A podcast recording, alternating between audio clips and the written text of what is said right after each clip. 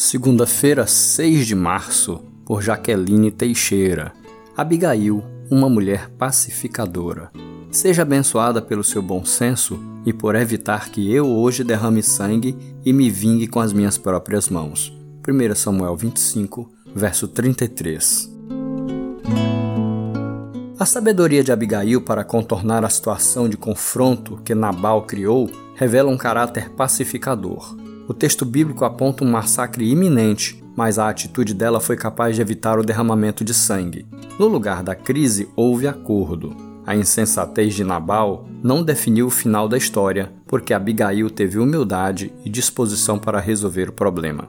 Nem sempre queremos ser pacificadores quando somos envolvidos em problemas que não criamos.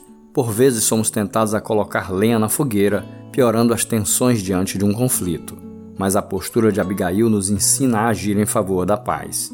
Vale a pena mediar, acalmar os envolvidos, portar-se com humildade, buscar a conciliação. Desvie a fúria em vez de despertar a ira. Provérbios 15, 1. Quando eu era criança e ficava nervosa, meu pai repetia a seguinte frase: Tudo na vida se resolve com calma e paciência. Guarde esse conselho também. Não solucionaremos crises agindo impulsivamente.